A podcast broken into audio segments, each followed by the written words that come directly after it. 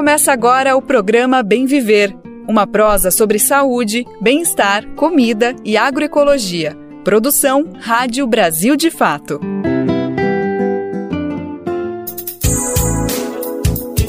E hoje é quarta-feira, dia 12 de julho de 2023. Está começando mais uma edição do programa Bem Viver, uma produção do Brasil de Fato. Nessa próxima uma hora, a gente vai prosear juntos e juntas sobre meio ambiente, direitos, agroecologia, cultura e muito mais. Eu sou Lucas Weber e te faço companhia nessa próxima uma hora com muita informação e prestação de serviço também. Então vem comigo, vem com a gente, se liga nos destaques da edição do programa de hoje. Combate ao desmatamento. Vamos discutir como foi o primeiro semestre do governo Lula com a pesquisadora do Instituto de Pesquisa Ambiental da Amazônia. Vamos saber também o que está sendo esperado para o próximo período de seca. Direito à moradia. Em Pernambuco, o desabamento de prédio expõe a ausência de política habitacional no estado. 14 pessoas morreram e 7 ficaram feridas após parte de um edifício desabar na cidade de Paulista. Cultura alimentar. Vamos conhecer o famoso pratinho, comida típica do Ceará, que é destaque nas festas juninas e julinas do Brasil. Brasil de Fato 20 anos. Apoie e lute.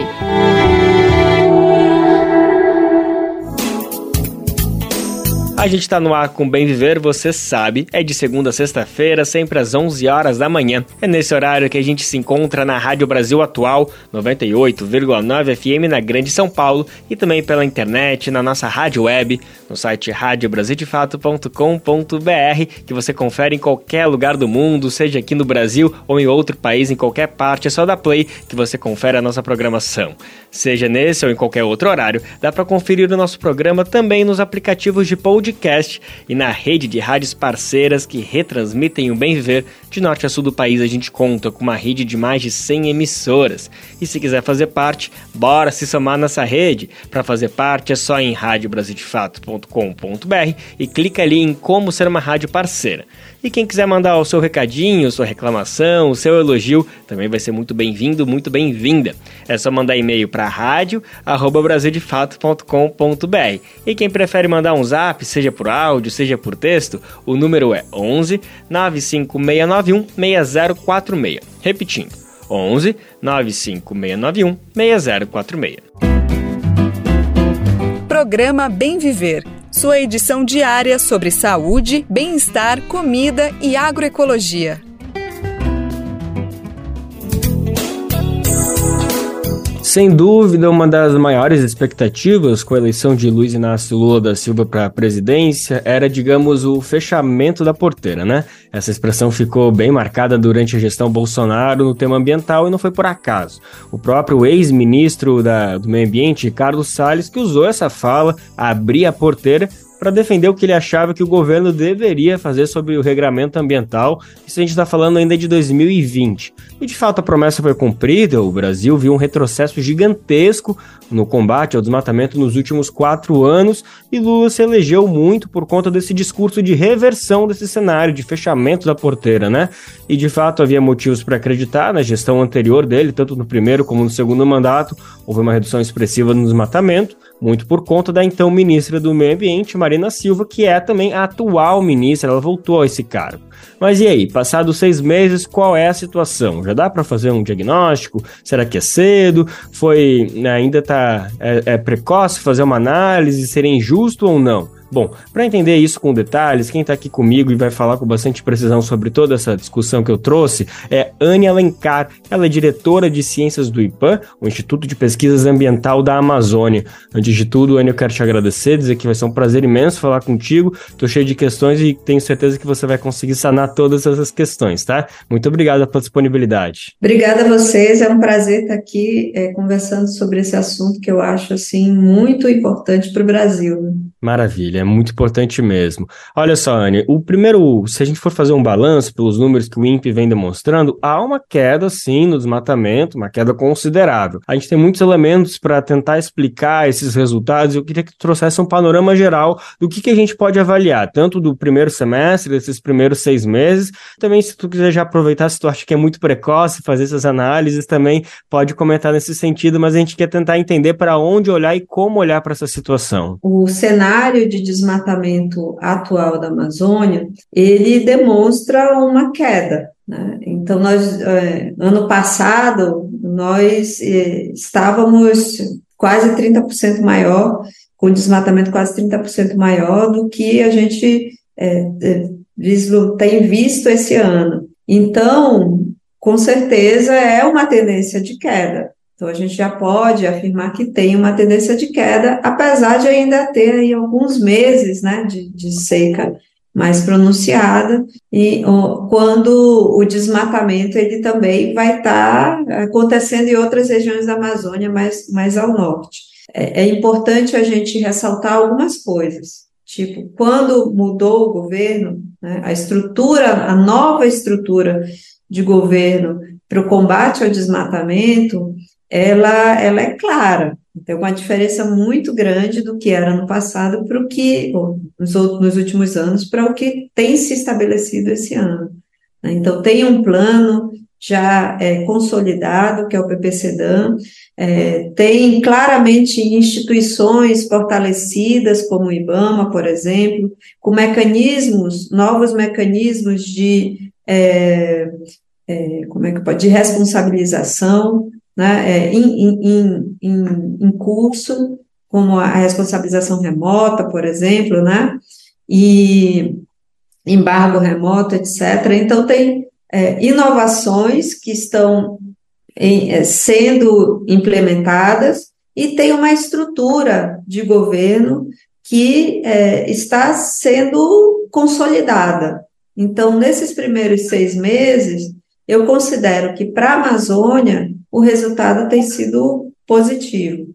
Então, como eu estava falando anteriormente, eu, eu considero que esses primeiros seis meses né, de governo Lula, é, eles, eles entregaram o que eles estão entregando, o que eles é, é, prometeram, né? Então, querem, é, então prometeram uma redução do desmatamento importante.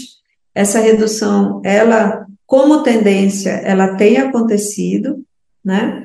E, e houve, tem havido, na realidade, uma série de medidas para fortalecimento das instituições e é, inovações no que diz respeito ao comando e controle, é, funcionamento das instituições de comando e controle de uma forma mais articulada também, que eu acho que refletem é, nessa redução que, que a gente vem observando. Entretanto, isso não conseguiu se estabelecer no, em outros biomas, né? por exemplo, o Cerrado. Mas, voltando a falar da Amazônia, é, essa questão do desmatamento é muito importante a gente entender que ela passa por por questões de legalidade também. Os números do, do Mato Grosso mostram uma reversão nessa tendência, agora no último mês, e é, é interessante a gente identificar também que no, o Mato Grosso é, aumentou o seu percentual de desmatamento legal. Então, é, isso pode ser um reflexo. Né? Existem áreas na Amazônia, muitas áreas na Amazônia, que podem ser desmatadas legalmente, passíveis de licença do órgão ambiental. Então, num cenário de governança mais estabelecido, como é o cenário que a gente tem visto se implementar e a gente espera que ele se consolide, a gente, é, a tendência é que as pessoas que podem desmatar é, legalmente o façam. Então, vão procurar mais os órgãos é, estaduais para que é, esse, vamos dizer, o seu desmatamento não fique em foco. É, hum. E além do mais, por exemplo, a gente tem visto cada vez mais as instituições financeiras elas é, utilizarem dessas ferramentas de sensoriamento remoto, desses dados que são produzidos hoje é, em larga escala e com uma frequência bem, é, é, vamos dizer, muito próxima né, do tempo é, real, a gente percebe que essas instituições financeiras, utilizando esses dados para restringir o crédito, isso também gera uma pressão sobre aqueles que pensam fazer um desmatamento que não seja legal. Né? Então, gera uma pressão sobre os órgãos é, ambientais estaduais na, na, liberação de licenças. Então, eu acredito, é, e pelos números né, que a gente viu, os números da, da é, de percentual de, de desmatamento autorizado no Mato Grosso, a gente vê que houve um aumento, um aumento é, significativo das licenças para esse tipo de, de supressão de vegetação nativa, né, que é o, o desmatamento legal, e isso pode explicar um pouco desse aumento que houve no Mato Grosso. É claro que é, em certas regiões do Mato Grosso, onde o, áreas mais de fronteira, por exemplo, a região de Colniza, é, de essa região mais no noroeste do estado, é, é uma região ainda onde talvez o desmatamento seja mais ilegal. Eu, eu não, não sei te afirmar isso, mas o que eu posso te dizer agora é que talvez uma parte desse desmatamento do Mato Grosso possa ser explicado pela é, pela concessão de licenças de supressão. Ah, muito importante essa questão, Anne. Então, aproveito só para a gente deixar bem didático e todo mundo entender. Bom, é, houve então uma decisão estadual do próprio estado do Mato Grosso que a, a, aumentou essa possibilidade de desmatamento legal, que, como você disse, existe essa possibilidade, não é todo desmatamento que é legal, existe possibilidades ele acontecer dentro da lei. Agora, só queria entender se uh, não é porque o desmatamento é legal, é dentro da lei que ele é legal, ou seja, que ele faz bem, digamos assim, que ele, que ele faz sentido, que ele poderia acontecer dentro de um, um regramento severo e consciente e sustentável das leis ambientais. Eu queria te ouvir se você acha que essa flexibilização que existe dentro do Mato Grosso, ela está dentro dos parâmetros que o Brasil almeja para alcançar o desmatamento zero em 2030, ou talvez está na contramão, não está em, em acordo, a gente precisa olhar com atenção para esse afrouxamento estadual que acontece lá.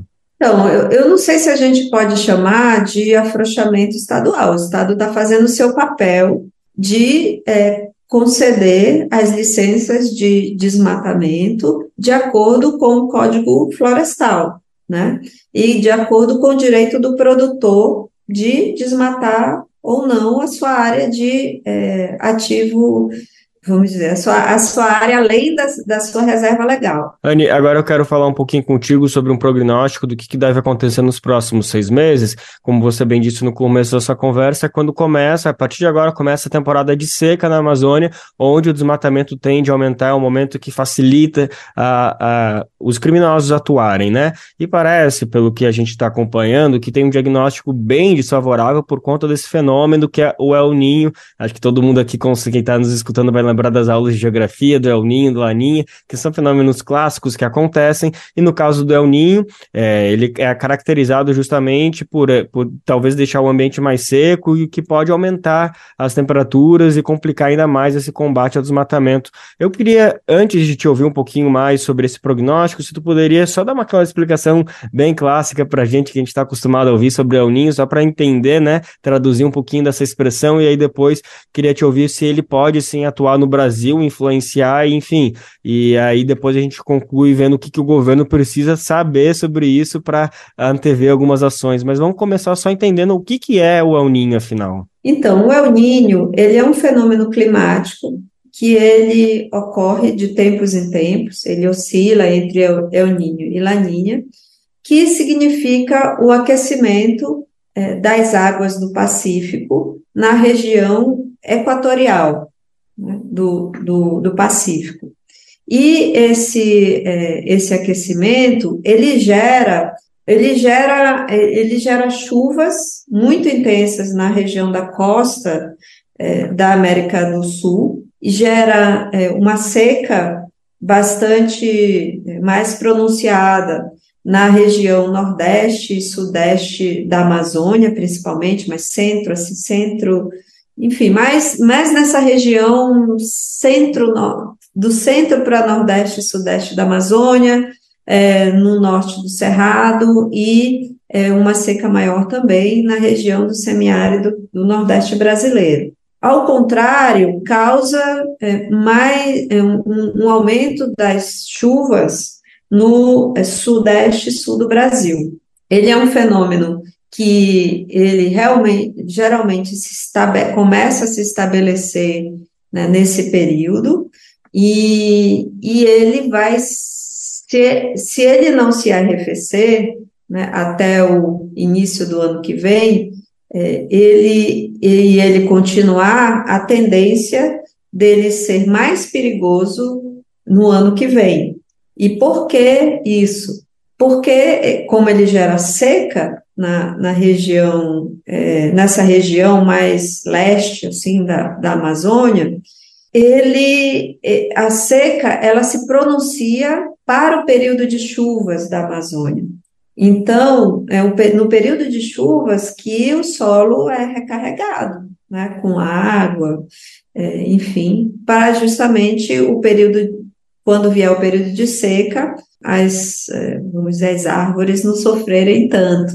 Acontece que se a gente tem um período de chuva mais seco, na próxima seca da Amazônia, é, a, o solo ele já, já vai ter um estresse associado, um estresse hídrico, né, nessa região. Então, provavelmente a seca do ano que vem é, pode ser maior se esse El Ninho continuar do jeito que ele está, né? Ele já se estabeleceu, então a gente já atingiu os, os números lá do indicador que que é, aponta quando o El Ninho se estabelece, e dependendo da progressão desse, é, desse indicador, a gente pode ter um momento muito seco no final da estação seca desse ano e um momento ainda mais seco no início da estação seca do ano que vem, justamente é, por, por esse motivo, né? Porque a estação chuvosa que é quando ele realmente se estabelece, é, ela, ela tende a ser mais seca. E qual é o efeito disso para a Amazônia? Né? O efeito disso é um efeito muito associado às queimadas. Então, na Amazônia, os incêndios florestais e, e os acidentes né, com, de queimadas que fogem do, é, da área indicada para que, queimar, é, eles ocorrem em períodos muito secos.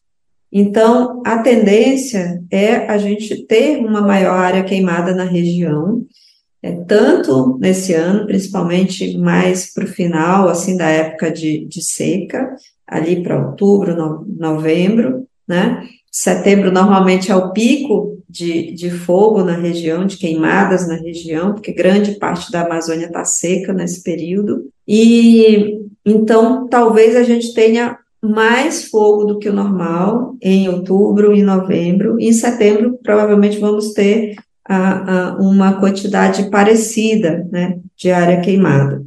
O que, que pode mudar esse cenário? O que pode mudar esse cenário é justamente a redução do desmatamento, porque o, fogo ele é uma ferramenta utilizada para finalizar o desmatamento, o processo de desmatamento, e a redução do uso do fogo é, para o manejo de pastagem. Então, tem muita pastagem na Amazônia que é, é queimada de tempos em tempos, a cada dois, três anos, né? É, no momento em que ela, ela é estabelecida, às vezes, todos os anos, né? E isso gera um, um, um, é, um, é, um potencial, é uma potencial fonte de, é, vamos dizer, de espalhamento, né? De, de, de incêndios muito grande. Inclusive, a maior área queimada da Amazônia hoje é, é justamente em áreas de pastagem.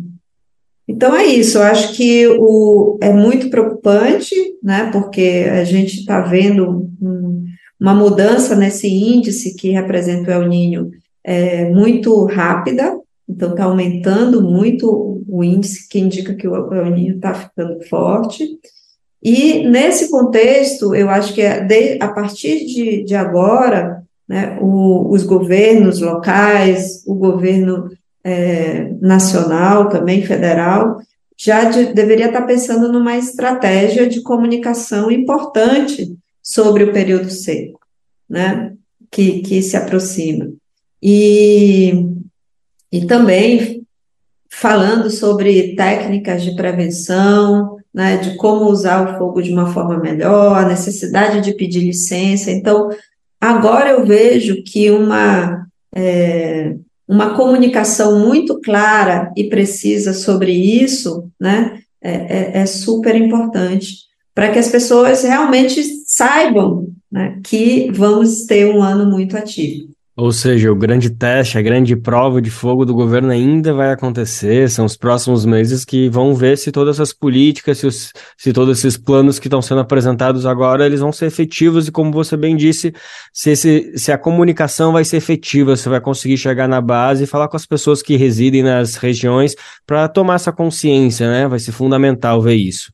Anne, a gente vai estar tá acompanhando isso atentamente e vai contar muito com a tua presença aqui também para seguir esse debate, seguir essas análises, mas por hoje tá ótimo. Queria te agradecer muito tudo que você compartilhou com a gente, essa aula de geografia aí também de graça, valeu demais, viu? Obrigada a vocês, um abraço. Precisando, estou disponível. Nós acabamos de conversar com a pesquisadora Anne Alencar, ela é diretora de ciência do IMPAM, o Instituto de Pesquisa Ambiental da Amazônia. Nós conversamos sobre esses seis primeiros meses de governo Lula, sobre o combate no desmatamento na Amazônia e também todas as políticas que devem ser é, impostas para os próximos meses para conter esse período de seca que se aproxima no ano.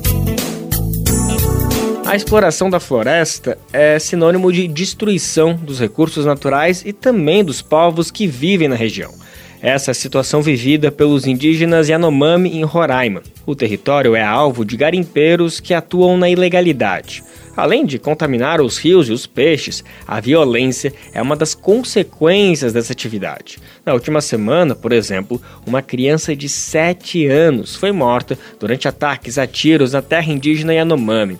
Ainda não se sabe a motivação do conflito que envolveu três comunidades locais. Segundo a Polícia Federal, a área é crítica quanto à situação dos garimpeiros. Eles são acusados de aliciar indígenas para exploração ilegal de ouro no território.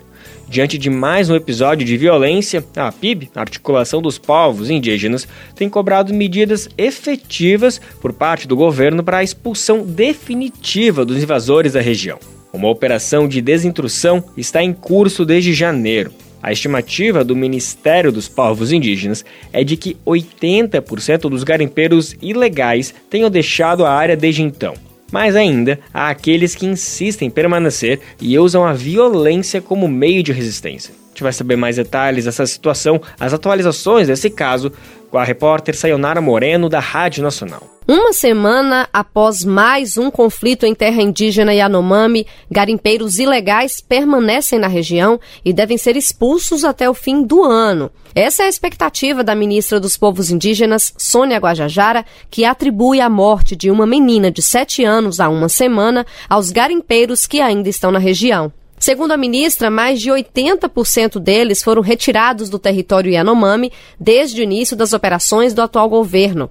Mas o desafio, segundo ela, é expulsar os que resistem de forma mais violenta, o que ela espera que seja feito até o fim deste ano. Conseguimos retirar 82% dos garimpeiros, né? Tem uma situação bem mais violenta e perigosa porque tem aquelas pessoas que resistem sair do território se escondem e estão provocando conflitos, né? Então essa fase final tá bem mais difícil até. Segundo informações das próprias lideranças, são pessoas ligadas ao narcotráfico, né? São pessoas ligadas ao crime organizado que querem ficar ali e realmente estão ali provocando conflitos indígenas com indígenas para fazer de conta que são problemas internos, mas na verdade é uma consequência do garimpo ali ainda, né? O assessor político da APIB, Articulação dos Povos Indígenas do Brasil, Marcos Sabaru, explica que o problema não é exclusivo dos Yanomami e que esses não são fatos isolados. Tudo faz parte de um problema histórico de séculos e de toda a humanidade problema que se arrasta, que o problema é crônico, é grande, e não dá para a gente achar que é um problema de Roraima, porque aquela, essa realidade existe em outras terras. Eu acho que é, é uma questão de política pública para os povos indígenas. Então também é um problema internacional. Quem compra esse ouro, esse ouro está indo para onde? Esse ouro vai para os Estados Unidos, vai para o Reino Unido,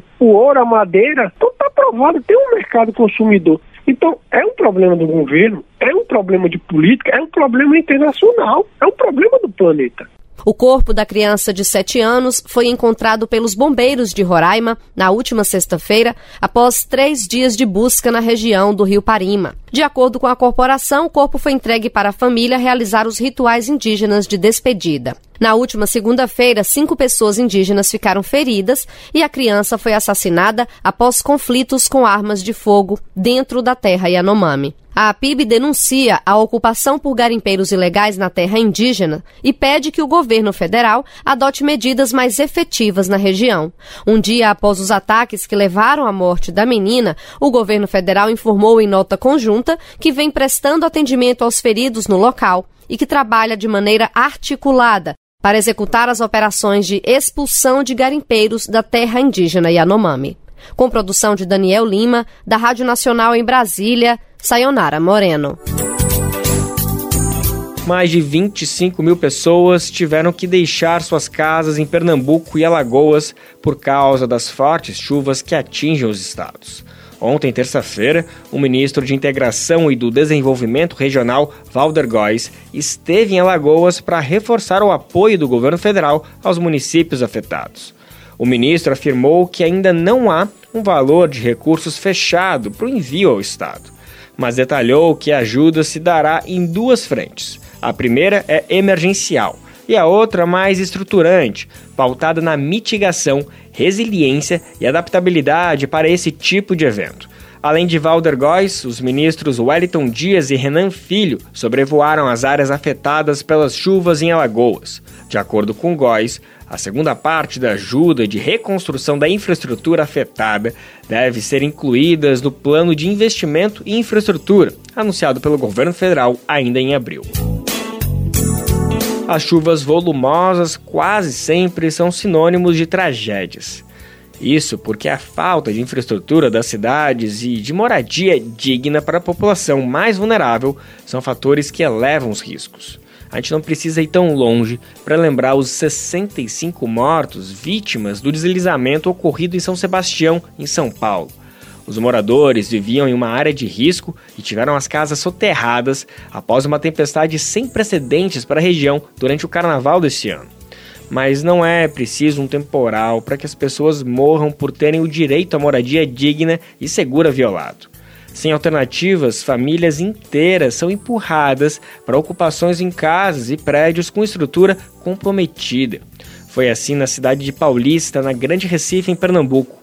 14 pessoas morreram vítimas do desabamento em um prédio no conjunto habitacional Beira-Mar. Segundo a deputada estadual Rosa Morim, do PT, a falta de moradias no estado havia sido tema de uma audiência pública na Assembleia Legislativa dias antes do prédio ir abaixo. O desabamento, segundo ela, foi mais uma tragédia anunciada no estado.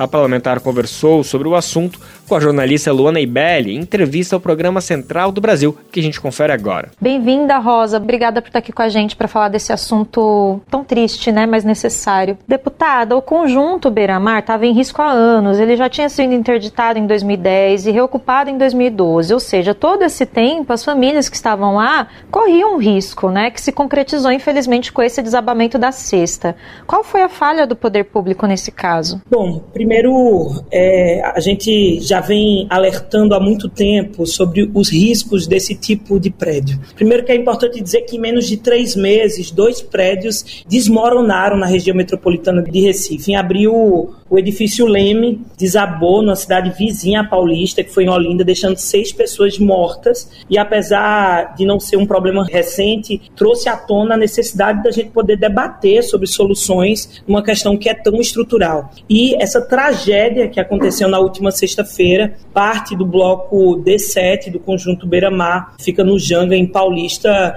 deixou 14 pessoas mortas, 7 pessoas feridas e mostra o quanto a gente precisa dar solução a um problema que é recorrente. E acho que é só importante dizer que é um tipo de prédio específico, né, muito construído, um tipo de edificação que foi construída em Pernambuco nas décadas de 60 e 70. É, muitas dessas unidades habitacionais elas foram financiadas pela Caixa Econômica, isso envolvendo prédios que nós chamamos prédios tipo caixão, que são edifícios construídos com uma técnica de alvenaria na qual as paredes elas fazem a função de sustentação dessas estruturas. Então, em Pernambuco, é, são cerca de mais de 5 mil prédios tipo caixão, é, foi quantificado 5.300 prédios tipo caixão na região metropolitana do Recife, sendo mais de 2 mil desses prédios com alto grau de risco para os moradores. Essas edificações elas estão localizadas entre Olinda, Paulista, Camaragibe e Jaboatão.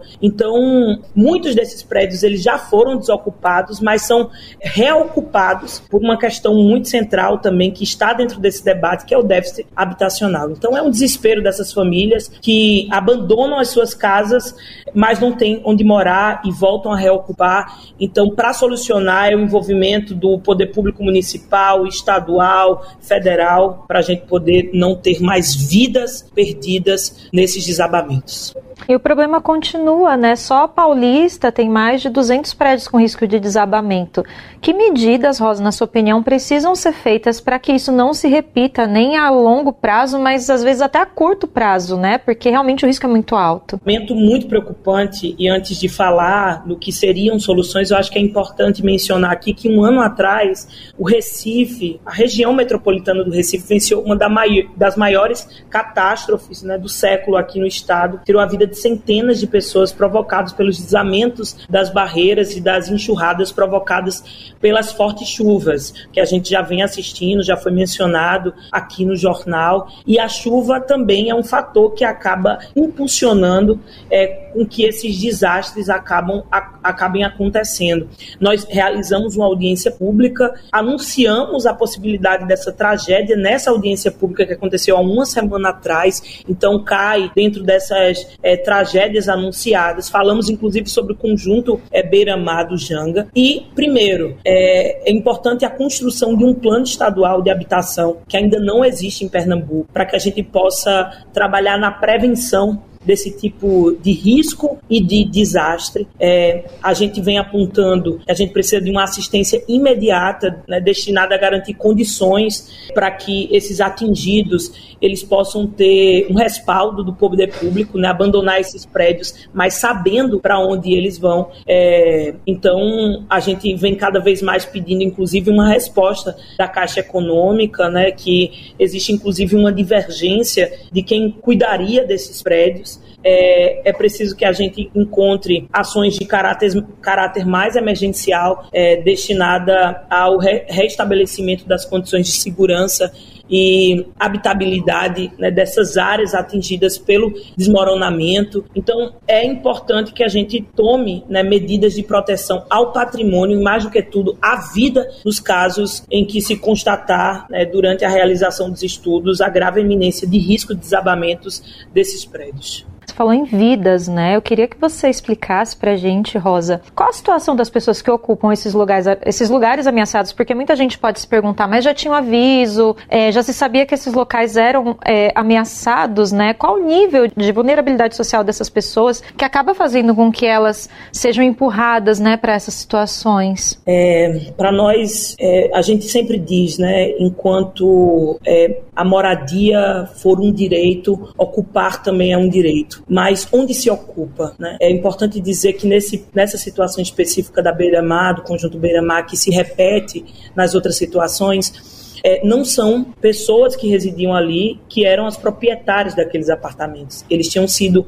desocupados e movimentos de moradia ocuparam aquele prédio. Então, mais do que tudo, o que é que esse acontecimento revela? Uma falta de política municipal, estadual, federal para garantir moradia segura e digna, que para nós é um dinheiro básico, é, porta de entrada, inclusive, para a garantia de outros direitos e que deve ser, inclusive, proporcionado prioritariamente pelo Estado. Então, mais do que tudo, a gente fala sobre vida e mais, junto com a vida, falar sobre direito. Moradia é um direito, um direito básico, um direito vital. Pois é, né? E atualmente esse direito acaba sendo colocado abaixo de interesses, né? A gente vê que o déficit habitacional ele é menor do que as moradias vazias. Então, realmente é algo que a gente precisa falar e que precisa mudar na nossa, na nossa sociedade. Obrigada, Rosa, pela sua participação e até uma próxima oportunidade. Obrigada. Nós conversamos com a deputada estadual de Pernambuco, Rosa Amorim. O posicionamento da prefeitura de Paulista é de que o prédio que desabou estava condenado e já havia sido interditada pela Defesa Civil, mas continuava sendo ocupada pelos moradores. Segundo a Defesa Civil de Pernambuco, a Caixa Seguradora, uma das empresas responsáveis pelo edifício, realizou inclusive uma vistoria em todo o conjunto habitacional um dia antes da tragédia. A Defesa Civil de Paulista informou ainda que a seguradora não autoriza que o órgão vistorie os prédios, sendo necessário ações legais para que a fiscalização seja realizada. Assim como a moradia, a saúde, a alimentação, o transporte também são direitos sociais no Brasil mas que, assim como esses e outros previstos no artigo 6 da Constituição, não são acessados plenamente por toda a população. Novamente, são os excluídos e excluídas as pessoas mais vulneráveis. São elas que precisam escolher entre, por exemplo, tirar do bolso para comprar comida ou andar de ônibus. Numa cidade como Curitiba, no Paraná, esse direito parece ainda mais distante para quem vive com o mínimo. A capital paranaense se sobressai quando o assunto é passagem cara. Andar de ônibus na cidade custa, atenção, seis reais. Esse é o valor de uma passagem. É quase a mesma coisa que um quilo de arroz. Ter o que comer ou andar de ônibus não deveria ser uma questão de escolha. Como a gente está falando, como a gente comentou agora, essas duas coisas são consideradas direitos sociais que estão na Constituição. Um dos caminhos para a efetivação desse direito é a adoção da tarifa zero no transporte. E você acha que parece impossível uma ideia de outro planeta, da Europa, uma coisa assim? Saiba que não faltam exemplos de municípios no Brasil que contam com esse passe livre. Somente no Paraná são mais de 70 cidades.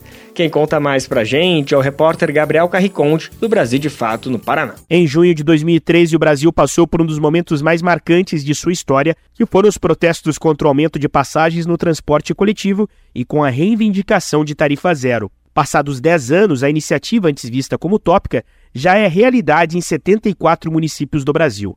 Dez deles estão no Paraná, em cidades como Araucária, Paranaguá e Matinhos. Para o professor e doutor em economia pela Universidade Federal do Paraná, Lafayette dos Santos Neves, a reivindicação de 2013 ganhou força graças a problemas estruturais. O especialista, que é autor do livro Movimento Popular e Transporte Coletivo em Curitiba, afirma que nesses 10 anos houve uma mudança de postura por parte da população na relação com o transporte público. E qual é o fenômeno que está acontecendo? É o abandono do transporte coletivo pelos trabalhadores. Por quê? Porque eles têm que pesar na balança se dão comida para a família ou se vão gastar no transporte. E há um outro, uma outra informação paralelamente a esse abandono, eles, uh, os trabalhadores estão encontrando meios alternativos. Nós temos pesquisas nas capitais, né, que 30% nas regiões metropolitanas dos trabalhadores estão andando a pé, vão trabalhar a pé. E houve uma venda uh, bastante elevada de bicicletas e motos, que são pagas em, em, em, longas prestações que cabem no bolso do trabalhador. E nós estamos vendo também o uso compartilhado dos aplicativos. Isso também pesa. Para o deputado estadual Luiz Cláudio Romanelli, que compõe a base do governo paranaense de Ratinho Júnior, o transporte coletivo urbano virou um gargalo para a gestão pública. Segundo Romanelli, há um ciclo vicioso de tarifas altas, perdas de usuários e frotas e modelos operacionais ineficientes. O professor Lafayette dos Santos Neves cita uma PEC, proposta de emenda constitucional, apresentada pela deputada Luísa Orundina, do PSOL de São Paulo, no último mês. No texto, a parlamentar defende um sistema de transporte público universal e gratuito para os brasileiros. As empresas nas pequenas cidades e médias estão entregando as concessões. Então, os prefeitos, para que não afete mais a economia local, eles estão tendo que assumir o transporte coletivo. Está sendo jogado no colo dos prefeitos e eles estão assumindo. E hoje há um dispositivo legal que permite isso, que foi a emenda Irundina, que hoje é o, o, o, o artigo 6 da Constituição, que levou o transporte coletivo a um bem social equivalente à saúde e educação, que são gratuitos. Logo, o transporte pode estar no orçamento. Em maio deste ano, a Câmara de Vereadores de Curitiba debateu a gratuidade do transporte coletivo na cidade em uma audiência pública. A capital tem a tarifa mais cara do país, chegando a R$ 6,00. O departamento que controla o serviço pela prefeitura, a URBS, argumenta que a aplicação da tarifa zero na cidade custaria cerca de 20% do orçamento municipal cerca de 10 bilhões de reais por ano. De Curitiba, para a Rádio Brasil de Fato, Gabriel Carriconde. Programa Bem Viver. Agora uma boa notícia para o bolso do consumidor. Finalmente, o mês de junho registrou deflação. Você sabe o que isso significa? É quando houve uma redução nos preços em comparação com o mês anterior, no caso com maio. Isso acontece quando a inflação fica abaixo de zero. Foi isso que aconteceu agora pela primeira vez no ano. Segundo o IBGE, o Instituto Brasileiro de Geografia e Estatística, a inflação oficial ficou em menos 0,8%. Vamos entender melhor que conta essa com o repórter Nicolau Soares. A economia nacional registrou uma queda generalizada de preços no mês de junho. Por conta disso, o IPCA, Índice Nacional de Preços ao Consumidor Amplo, que é o principal indicador da inflação no país, fechou o mês com variação negativa de 0,08%. O dado foi divulgado nesta terça-feira pelo IBGE. A queda registrada em junho deste ano foi a menor variação para este mês desde 2017. No ano, o índice de inflação acumula alta de 2,87% e nos últimos 12 meses de 3,16%. Os números estão abaixo, portanto, do centro da meta de inflação de 3%, estabelecida pelo Conselho Monetário Nacional. Além disso, reforçam o cenário para o corte da taxa básica de juros, a Selic, que subiu a 13,75% ao ano justamente para conter o aumento de preços. O resultado de junho foi influenciado principalmente pelas quedas nos preços de alimentos e bebidas. Só em junho, o preço médio desse tipo de produto caiu 0,66%. De São Paulo, da Rádio Brasil de Fato, locução Nicolau Soares. Quem parece não tá querendo pagar mais barato nos produtos é o vereador Sargento Melo Casal, do PTB de Juiz de Fora, em Minas Gerais. O parlamentar é autor de uma ação que pede que a prefeitura do município suspenda a compra de arroz orgânico e leite em pó fornecido pelo MST, o Movimento dos Trabalhadores Rurais Sem Terra. Vê se pode.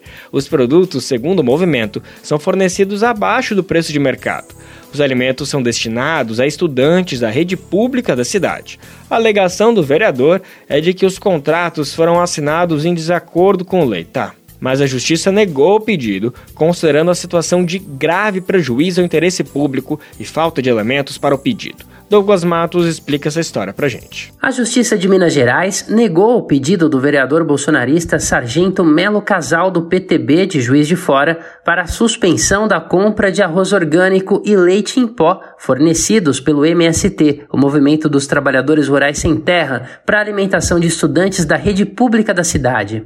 A compra dos produtos foi alvo do bolsonarismo nas últimas semanas. A prefeita da cidade mineira, Margarida Salomão, do PT, sofreu ataques nas redes sociais e em sites alinhados à extrema-direita muitas vezes com propagação de fake news.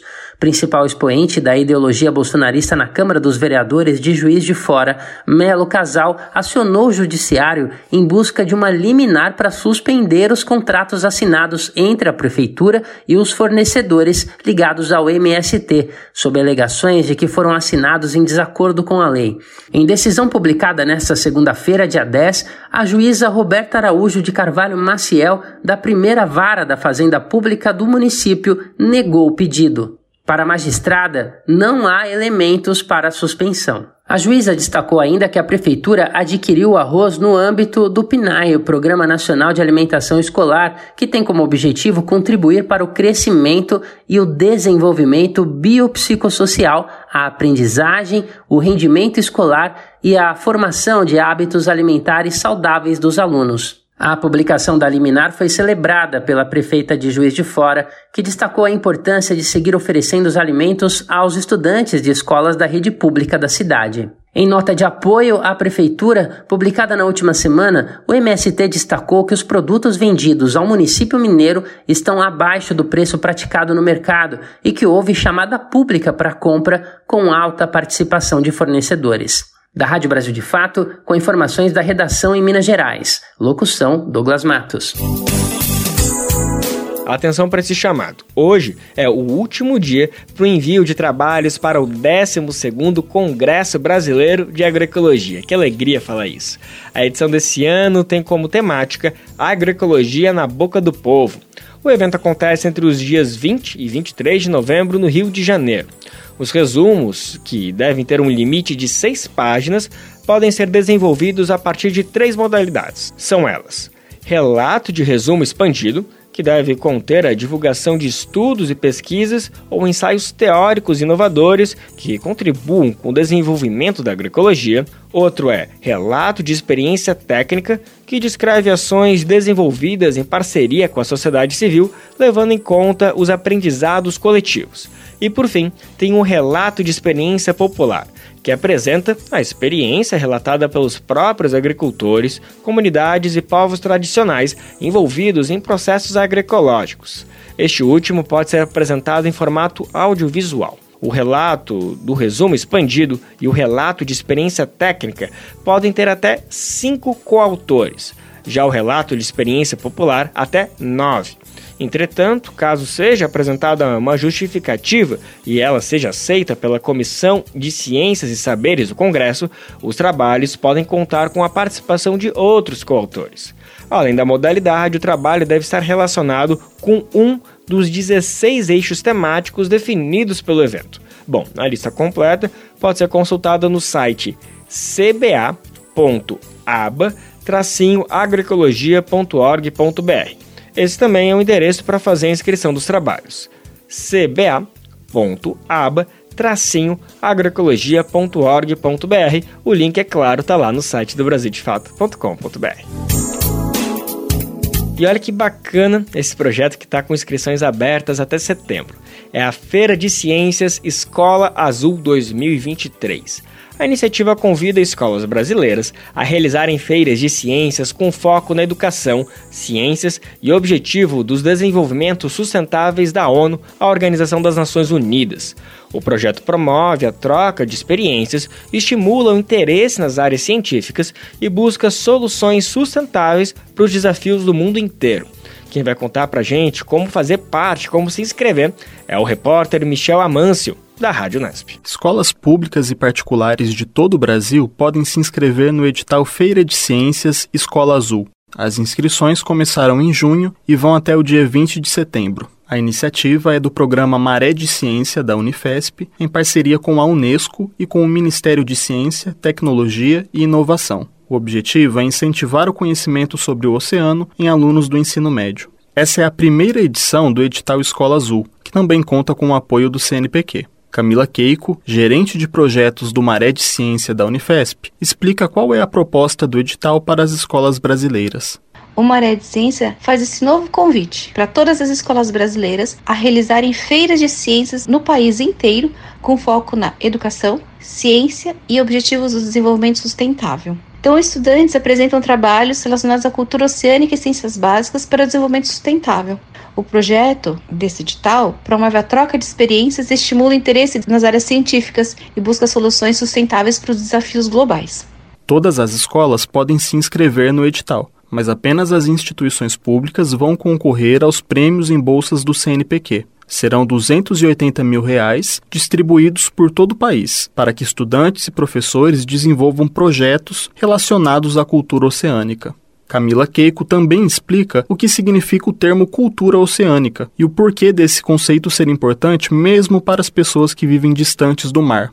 Esse é um termo que envolve o entendimento de como o oceano influencia nas nossas vidas e como nós, indivíduos, instituições, influenciamos o oceano. E o programa Escola Azul é um convite para que todas as escolas, independente se elas estão perto ou longe do mar, se elas são particulares ou públicas, a trabalharem esse conceito de cultura oceânica de forma interdisciplinar em seus currículos escolares, com seus estudantes e também com a comunidade de entorno. Então, para esse conhecimento extravasar o além muros escola. Então, quanto mais jovens, mais estudantes, mais pessoas e se engajarem, compreender a importância do oceano no seu dia a dia e como eles influenciam o oceano nesse mesmo dia a dia, teremos mais cidadãos valorizando e atuando também na conservação do oceano que precisamos e que queremos. Não podemos esquecer que o oceano influencia todos nós, independente da distância que estamos do oceano. Então, ter escolas que estão localizadas longe do litoral, desenvolvendo atividades em seus currículos escolares sobre a cultura oceânica, dissemina o conhecimento sobre a conectividade e interdependência dos ambientes, tanto terrestres quanto marinhos. Por exemplo, o oceano é o maior regulador climático do planeta. Então, compreender que o regime de chuvas em locais longe do litoral é influenciado e dependente de oceano saudável é essencial para as mudanças atitudinais em prol do oceano. As ações de promoção da cultura oceânica fazem parte das metas de desenvolvimento sustentável da Agenda 2030 da ONU. O Escola Azul é um dos dois editais lançados recentemente pelo Maré de Ciência da Unifesp. O outro edital é a Olimpíada do Oceano, voltado para estudantes do ensino médio. Para os educadores interessados em desenvolver o projeto Escola Azul em suas escolas, as inscrições podem ser feitas até o dia 20 de setembro no site Escola Azul www.maredesciencia.eco.br. O edital e outras informações podem ser acessados neste mesmo site. Michel Amâncio, Rádio Unesp FM. Olha só, junho já acabou, a gente já tá quase na metade de julho e adivinha, ainda tem arraiá rolando por aí, ou festa julina, como queira.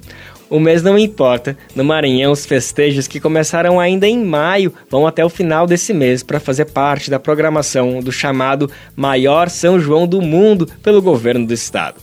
As festas maranhenses são marcadas pelas apresentações dos grupos de Bumba Meu Boi, uma tradição que se estende da capital até o interior do estado.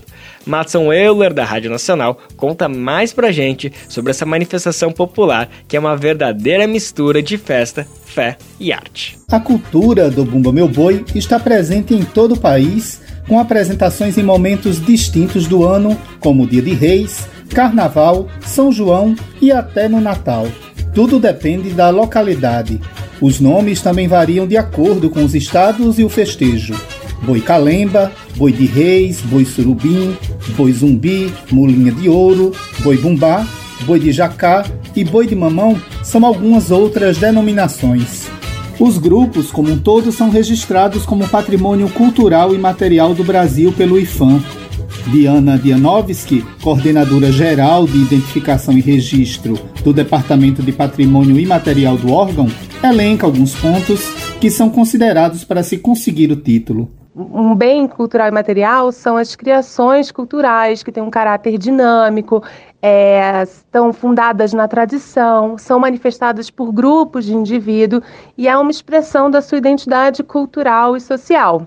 E ele também tem que ter três características: ter relevância nacional, ser uma referência cultural para aqueles grupos que fazem essa prática e essa manifestação, e ter continuidade histórica. A maioria dos grupos se apresenta país afora durante o ciclo junino, onde o Maranhão se destaca. Além do registro nacional do IFAM, a manifestação também detém o título de Patrimônio Cultural e Material da Humanidade pela Unesco. Parte desse reconhecimento está ligado à quantidade de grupos e brincantes do Bumbo Meu Boi, como destaca Diana. Na época da entrega do dossiê que garantiu o título de Patrimônio Cultural e Material da Humanidade junto à Unesco, a gente tinha mapeado 400 grupos de São Luís e de pelo menos 75 municípios do estado do Maranhão. Eu sou guerreiro, eu sou valente, eu venho de São Vicente, minha aldeia no Tabocá. A voz experiente é de seu Zé Olhinho amo do boi maranhense Unidos de Santa Fé. Com seus 80 anos, mais de 60 deles dedicados à preservação da manifestação cultural no Estado. É o que eu faço aqui no grupo de Santa Fé, no Boi de Santa Fé, que eu considero uma família é, unida com, com muito trabalho, muita dedicação. O Bumba Meu Boi para nós significa muito porque estamos sempre em evidência, sempre trabalhando 24 horas por dia, o ano todo, para mostrar para a opinião pública algo é, referente ao Bumba Boi como patrimônio cultural da humanidade. Com produção de Dayana Vitor, da Rádio Nacional em São Luís, Madison Euler.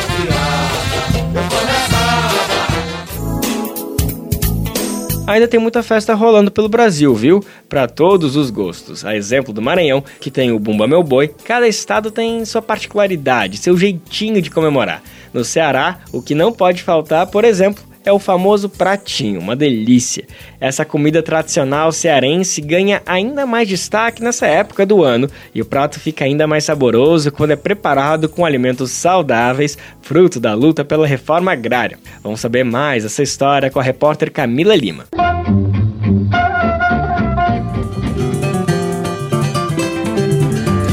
Mosaico Cultural, uma produção Rádio Agência Brasil de Fato.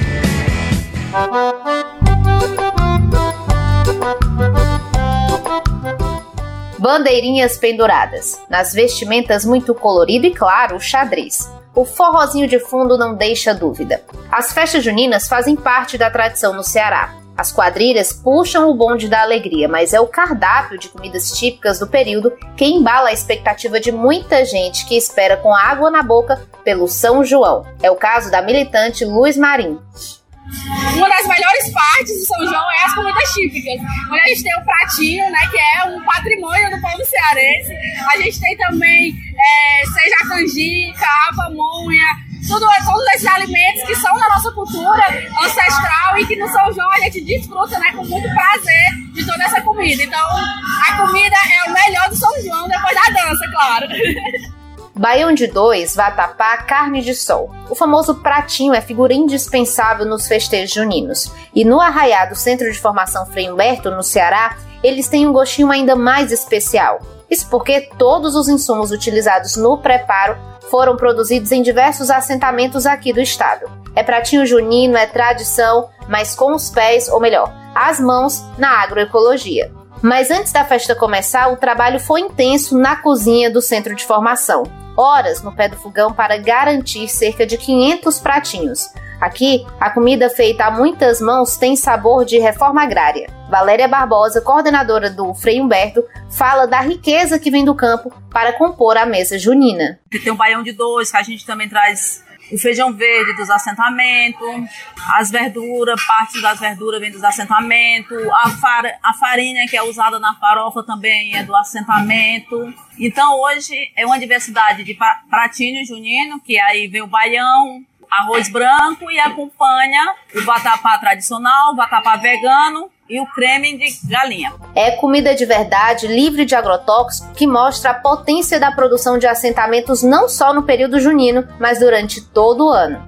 A canjiquinha e a pamonha feitas pelas mãos da Norma Rafaela do assentamento Antônio Conselheiro também não podem faltar nessa festa. É uma canjica agroecológica, né? O milho é plantado dentro do assentamento, produzido sem veneno nem nada.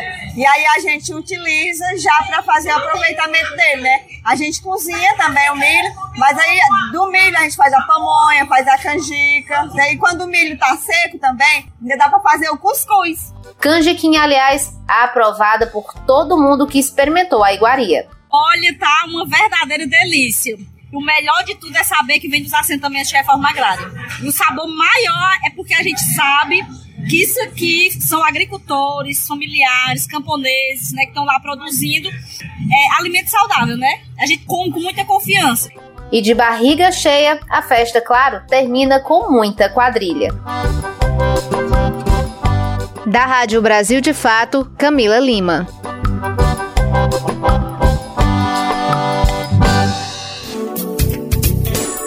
E nosso Bem Viver de hoje fica por aqui, te esperando amanhã, em quinta-feira, com mais uma edição inédita do programa. O Bem Viver vai ao ar a partir das 11 horas da manhã, na Rádio Brasil Atual, 98,9 na Grande São Paulo, ou no site radiobrasildefato.com.br. Lembrando que o Bem Viver vai ao ar em diversas rádios pelo país e a lista completa você encontra no nosso site, na matéria de divulgação diária do programa. A gente reforça o agradecimento e confiança de se somar nessa nossa caminhada de debate e construção por uma sociedade alinhada ao conceito do bem viver. Muito obrigado por estarem com a gente. Vamos nessa, que tem muito pela frente. O Bem Viver também fica disponível como podcast lá no Spotify, Deezer, iTunes e Google Podcast. Este programa teve apresentação de Lucas Weber e roteiro de Geisa Marques, edição e produção de Daniel Lamir e Douglas Matos, supervisão de Rodrigo Gomes, trabalhos técnicos de André Parocha, Disson Oliveira e Lua Gattinone, coordenação Camila Salmásio, direção executiva Nina Fidelis, apoio toda a equipe de jornalismo do Brasil de Fato. Até amanhã, tchau! Você ouviu o programa Bem Viver uma prosa sobre saúde, bem-estar, comida e agroecologia. Produção Rádio Brasil de Fato.